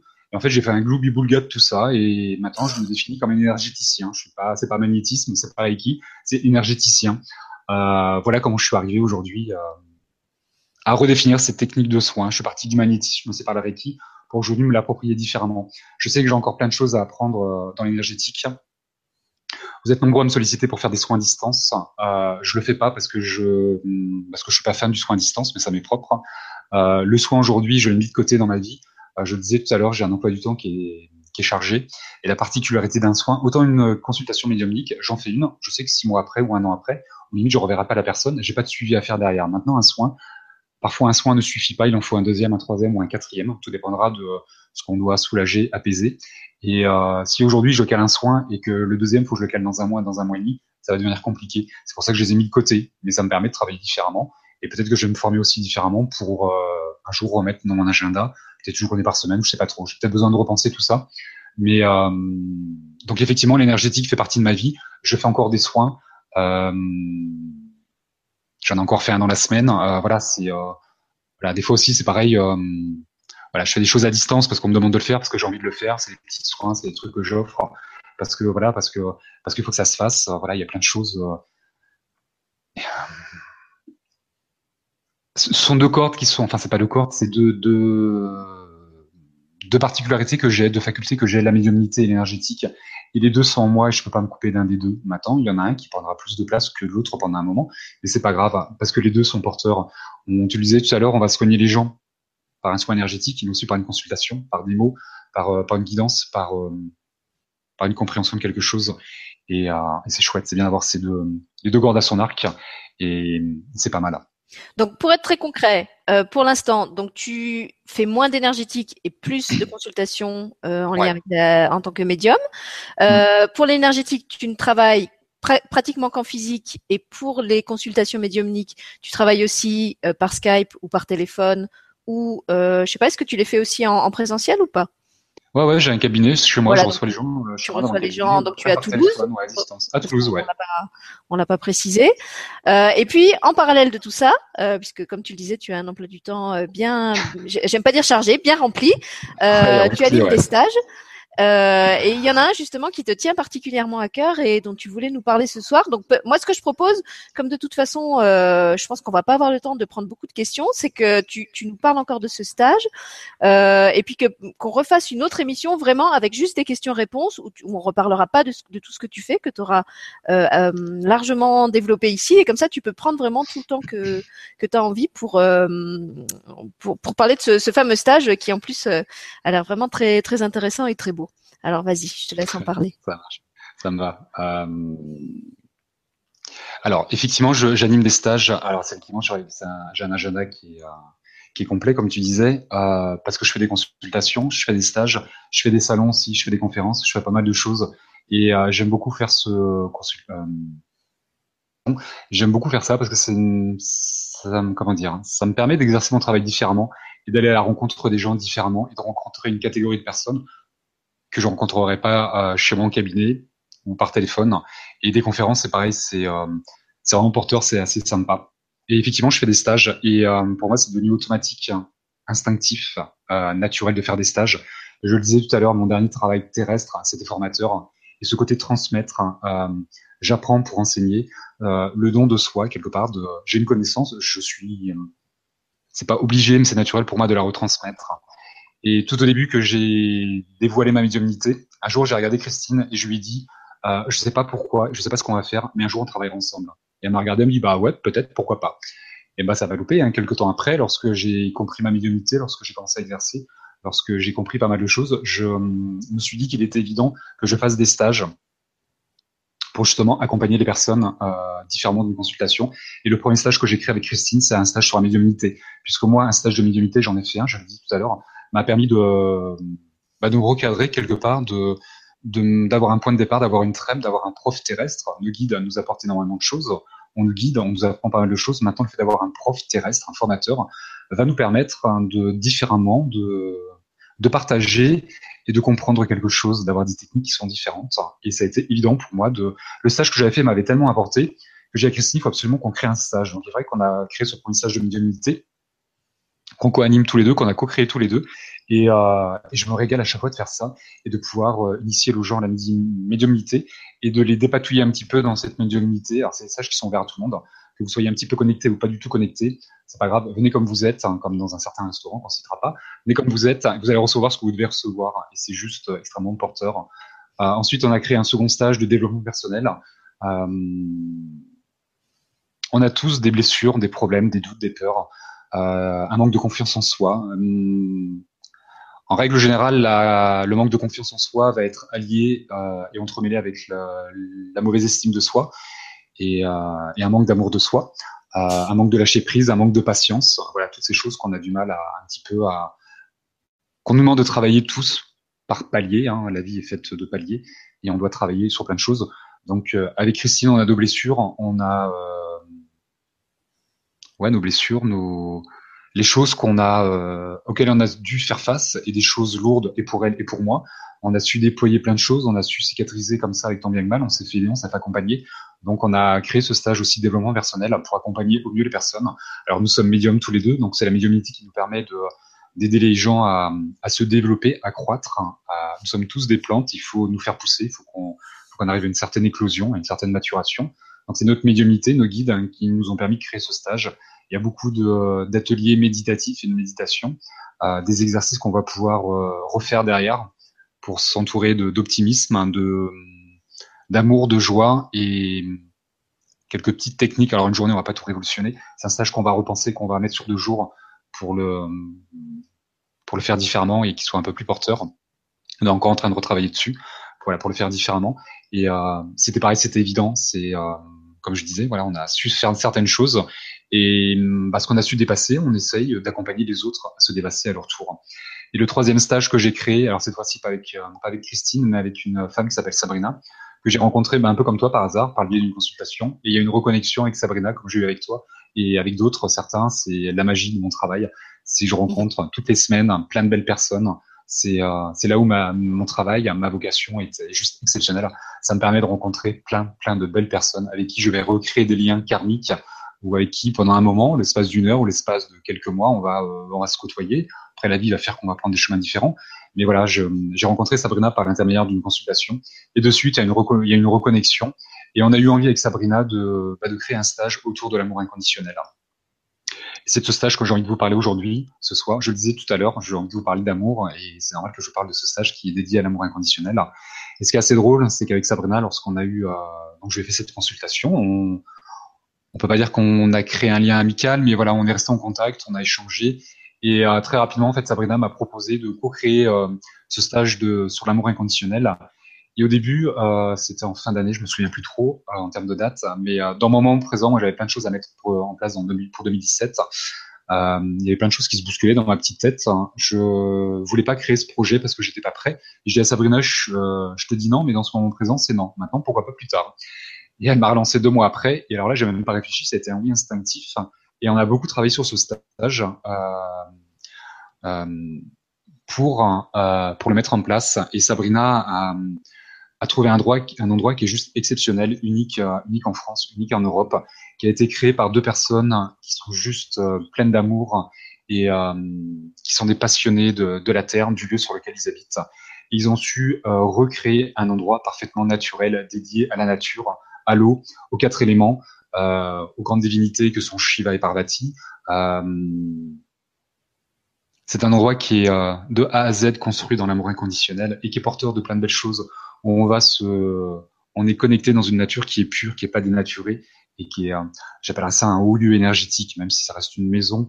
alors moi, j'y suis jamais allé, mais par contre, mes guides m'ont projeté dedans et me l'ont montré. Et quand ils m'ont montré ce lieu, j'ai dit à Sabrina, mais c'est juste exceptionnel. Rien qu'à distance, j'ai ressenti l'énergie qui est dans ce lieu et l'amour euh,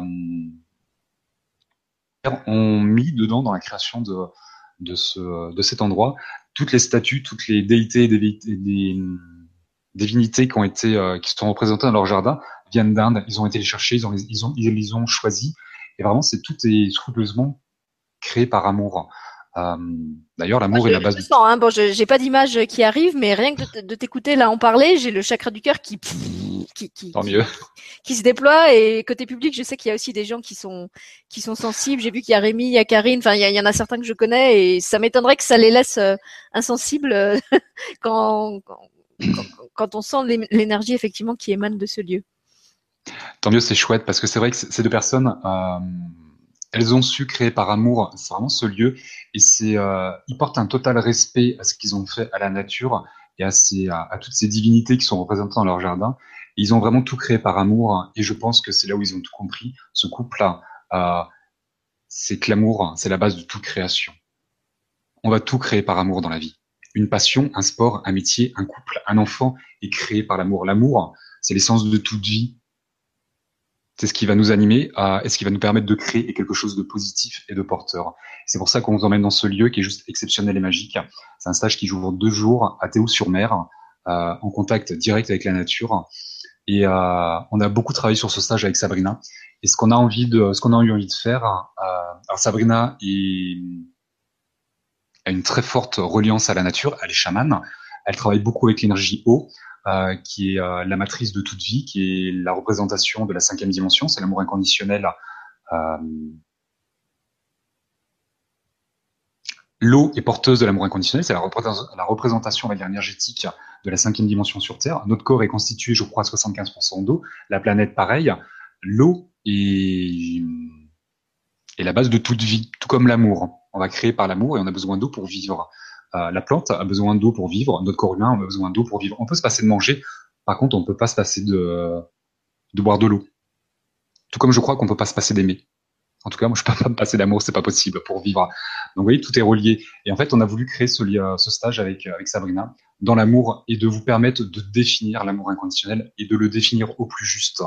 Euh, J'entends souvent autour de moi, dans ce que je peux lire, hein, sur des chats ou peu importe, euh, que hum, les gens savent pas ce que c'est que l'amour inconditionnel. Et souvent, les gens me disent, c'est nul l'amour inconditionnel. Ça veut dire que je vais tout subir, tout supporter. L'autre, il va me tromper et je vais dire, ah, mais tout ce qu'il fait. Non, pas du tout. C'est pas ça l'amour inconditionnel. L'amour inconditionnel commence toujours par soi. C'est mes soi en premier, ce qui permettra d'aimer l'autre dans une, dans un amour inconditionnel. C'est une légitimité. Je sais m'aimer. Je saurai donc t'aimer toi. Euh, et l'amour inconditionnel, il se porte dans le respect, dans l'acceptation de l'autre. On lui laisse sa liberté on l'accepte tel qu'il est. Alors déjà, on s'accepte soi tel qu'on est, avec nos qualités, nos défauts, nos forces et nos faiblesses, qu'on va identifier au plus juste. On va l'accepter, on va accepter son authenticité, on va se montrer tel qu'on est, on va enlever les masques, on va arrêter de se mentir, et on va, euh, avec le temps, euh, bah, se prendre en main et grandir et guérir ce qu'on a envie de guérir et changer parce qu'on a envie de changer, pas parce que l'autre nous le demande. Et l'autre, on va faire pareil, on va faire le même travail, on va l'accepter tel qu'il est, on va l'aimer pour ce qu'il est, et pas pour ce qu'on voudrait qu'il soit. On va pas le modeler. C'est pas un amour qui est mental, c'est un amour qui vient du cœur, l'amour inconditionnel. Tel qu'il est, je l'aime, je l'accepte tel qu'il est et je lui laisse sa liberté. J'ai confiance en moi, j'ai donc confiance en lui. C'est ça l'amour inconditionnel dans le couple. Et l'amour inconditionnel, euh, c'est pour ça qu'on a fait ce stage. C'est pour montrer à tout le monde que l'amour inconditionnel, il est présent partout, tout autour de nous. Et que ça nous permet de se, de se brancher dedans, de le puiser, de le goûter, de l'identifier et de se remplir de cet amour inconditionnel. L'amour inconditionnel est une source qui est inépuisable c'est Dieu, c'est la source, peu importe le mot qu'on va y mettre, c'est une source qui est inépuisable. Euh, on est tous constitués de l'amour inconditionnel, et plus particulièrement la terre, euh, la nature, les animaux, euh, les élémentaux qu'on va retrouver dans la nature, pour ceux qui connaissent. Tout ça, c'est porteur de l'amour inconditionnel, et ce qu'on a envie de mettre en avant pendant deux jours, ce qu'on a envie de vous faire goûter, de vous faire découvrir, de vous permettre de redéfinir l'amour inconditionnel, et au contact de la nature, au contact de l'eau, au contact de, de la terre, par biais de méditation. Alors c'est pareil, c'est une alternance de d'ateliers méditatifs, de méditation, d'ancrage, euh, où on, tout, pendant deux jours, on va vous baigner dans un, on va vous baigner, on va essayer de vous imprégner de cet amour inconditionnel, et vous puissiez le goûter, le découvrir au contact de la terre, de la nature, des animaux, de tout ce qui va au contact de nous, du petit groupe qu'on sera, euh, pour ensuite euh, s'en délecter et ne plus pouvoir s'en passer. À partir du moment où on a goûté l'amour inconditionnel, c'est une véritable drogue, c'est une alchimie qui vous remplit, c'est une énergie euh, on peut plus se passer, on devient addict à l'amour inconditionnel. Et à partir du moment où on a su l'identifier, on a su le goûter, on va vouloir s'en délecter et s'en nourrir en permanence. Et ça tombe bien quand c'est une énergie qui est inépuisable, qui présente tout autour de nous. Autant se brancher dans la terre, dans la nature, c'est un échange. Attention, on va rien prendre. Je prends, je reçois et j'échange dans le partage, dans l'amour, dans le respect. Et c'est pour ça qu'on a voulu faire ce stage. Et c'est pour ça que j'en parle ce soir. Je fais très peu d'auto-promo, auto-promo, pardon, c'est quelque chose que j'aime pas faire. Mais ce soir, j'avais envie de le faire parce que c'est important. C'est un stage qu'on va faire qu'une fois. en tout cas, on a prévu de le faire qu'une fois. Peut-être qu'on le refera plus tard, mais c'est pas d'actualité. C'est le week-end de la Pentecôte, le 3 et le 4 juin, à Théo-sur-Mer. Vous aurez toutes les, euh, toutes les informations sur mon site. On a déjà fait un webinaire avec euh, Sabrina. on s'est présenté tous les deux, on a fait le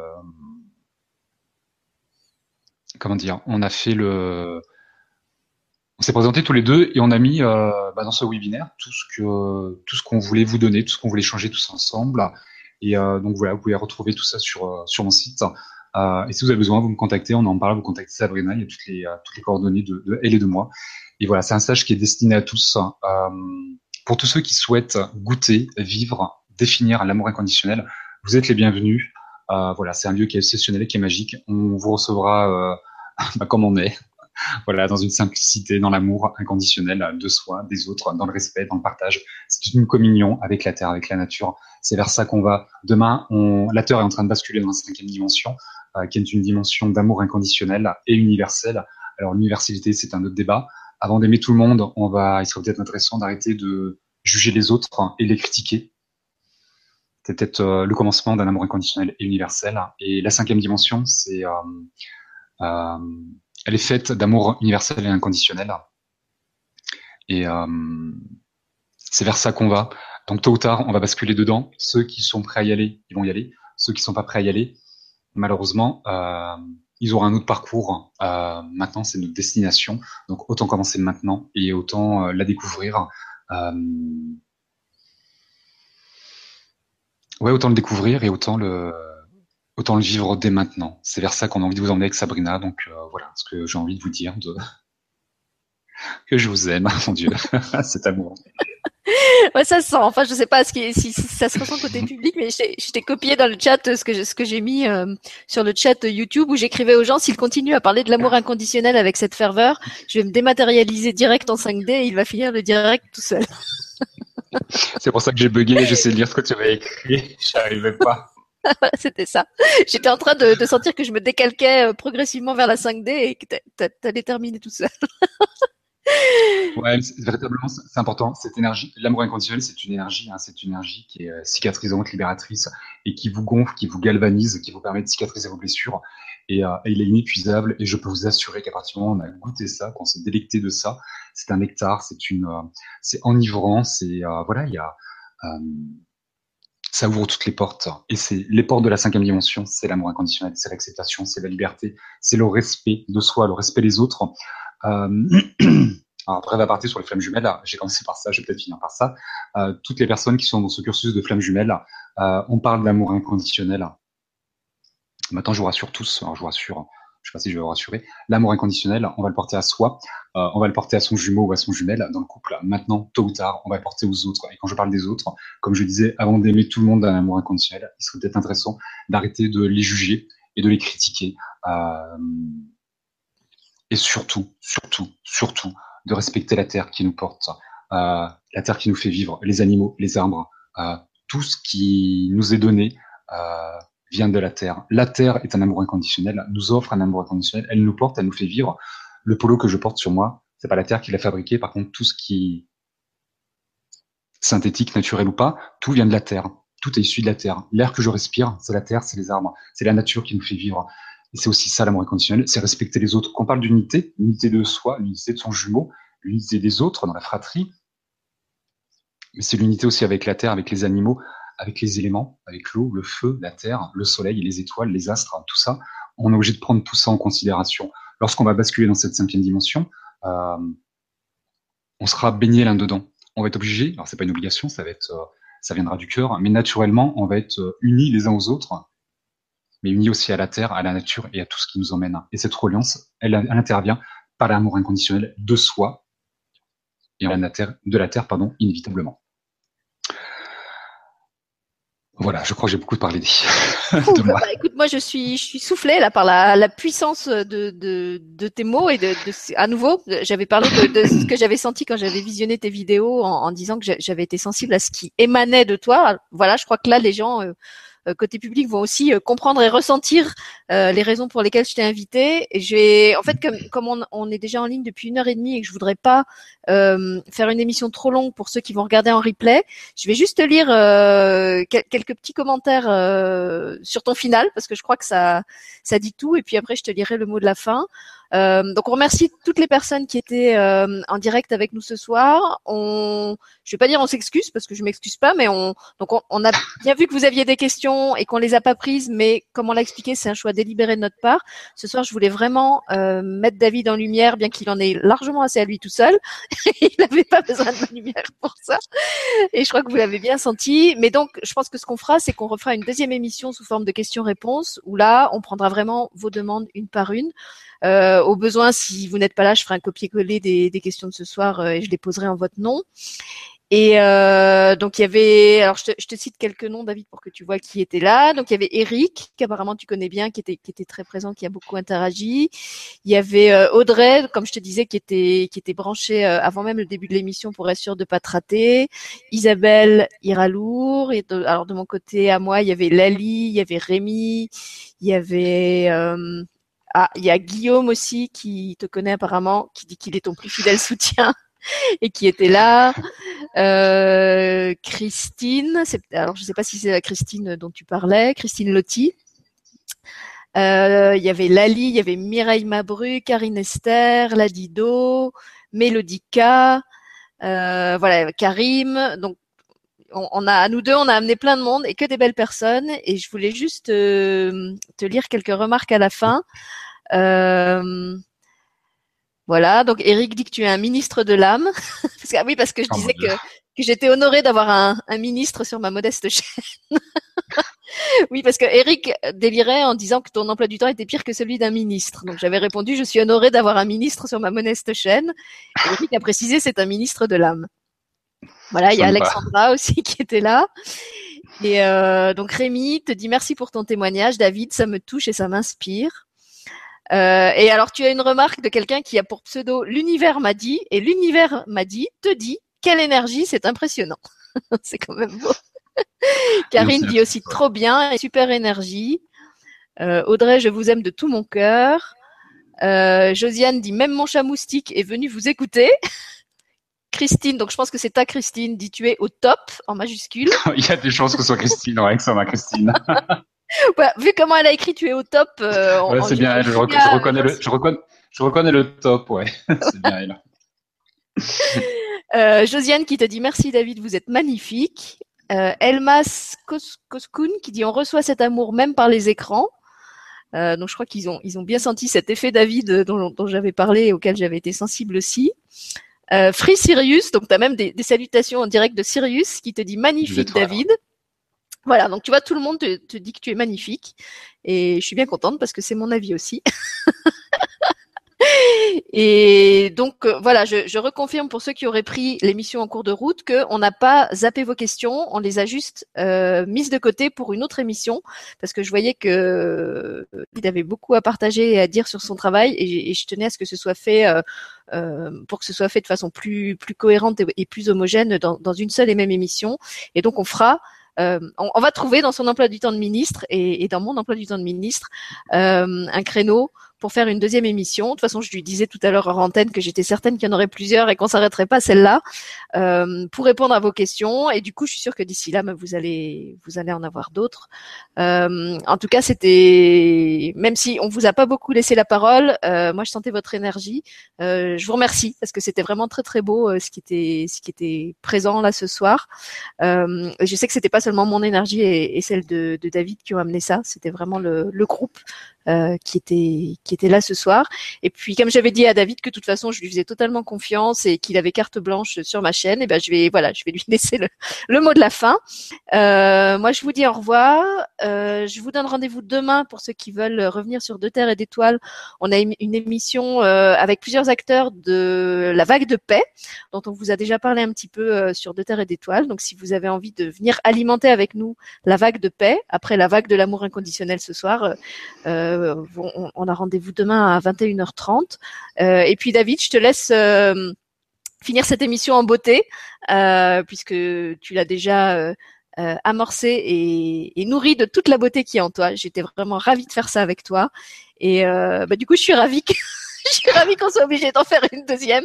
Je vous remercie d'avoir posé plein de questions pour qu'il soit obligé de revenir. Alors, c'est pas une obligation, ce sera fait avec plaisir. Euh, et en fait, c'est bien qu'on ait fait toute cette émission que j'ai pu parler de, j'ai pu parler de moi parce que euh, j'aime pas parler de moi parce que je suis pudique. Euh, ah, ça va, t'as bien mis ta pudeur de côté là. ouais, mais voilà, parce que je pense que quelque part, c'est euh, parce que c'est important. Et je, je pense que mon parcours, effectivement, les gens pourront peut-être se reconnaître dedans. Et même si se reconnaissent pas dedans, ça va forcément les aiguiller quelque part et leur permettra de mieux comprendre le leur. C'est pour ça que je l'ai fait. Et ça me permettra de le faire qu'une fois et de pas revenir pour reparler de moi à nouveau. Voilà, j'ai parlé de, moi une bonne fois pour toutes. Et voilà, on passera à autre chose. Donc, ça avec grand plaisir. Ça sera pas une obligation, ce sera un plaisir de le faire avec toi, euh, Sylvie. Euh, de répondre aux, aux questions de, bah, de tous ceux qui auront des questions à se poser. Il n'y a pas de problème. Oui, parce qu'en plus, je euh, ce sera comme avec Jérôme, on va être très complémentaires. Tu vas répondre des choses, moi j'en ai d'autres qui vont venir. On, va du coup, on aura aussi plus de temps à donner aux réponses individuelles de chacun que si on avait dû le faire là à toute vitesse en fin d'émission. Voilà, de le faire euh, plus élargi. On va le faire en doublette en fait. Ouais, voilà, c'est très bien. Comme ça, on, on, se reverra et c'est chouette. Euh, ceci étant, effectivement, il y a eu il y a eu beaucoup, beaucoup. Et en même temps, je suis pas surpris. Elle est folle. je sais pas si les gens te voient parce que j'ai coupé ma caméra. Mais attends, je vais leur montrer. En fait, j'étais en train ah, de faire ouais, ouais, David revient, David revient. Elle est folle. Complètement. Vas-y, mute. Bah, j'avais, j'avais euh... annoncé hein, dans la bande-annonce que j'étais une animatrice. Ouais, c'est ça, ouais. Donc, euh, il faut que je norme ma réputation maintenant. Ouais, exactement. Ouais, donc du coup, ce sera pas une obligation, ce sera un plaisir. Et un plaisir à imiter. Complètement. Euh, effectivement, je reprends ce que tu as dit. Sylvie, il y a eu beaucoup d'amour, je l'ai ressenti. J'ai très très chaud et en principe, quand j'ai chaud, c'est l'amour que je ressens. Euh, c'est comme ça que j'ai ressenti ma grand-mère. C'est parce que j'ai eu l'impression que je vais prendre une et j'ai une chaleur en moi. Euh, effectivement, c'est tout l'amour qui est euh, qui est diffusé par ce monde virtuel qui est Internet, par nous deux et par toutes les personnes hein, qui ont qui ont regardé cette vidéo en direct. Il y a une véritable communion parce que ça part du cœur. On a parlé d'amour. Euh, et c'est chouette, c'est ce qui nous relie tous. On parlait, je parlais d'unicité tout à l'heure, d'unité. Euh, on est unis par le cœur, on est unis par l'amour. Euh, la première connexion à avoir avec l'autre, avec les guides, avec la terre, c'est de cœur à cœur, c'est le chakra du cœur à chakra du cœur. merci à tous ceux qui ont été présents. à ceux qui regarderont en replay.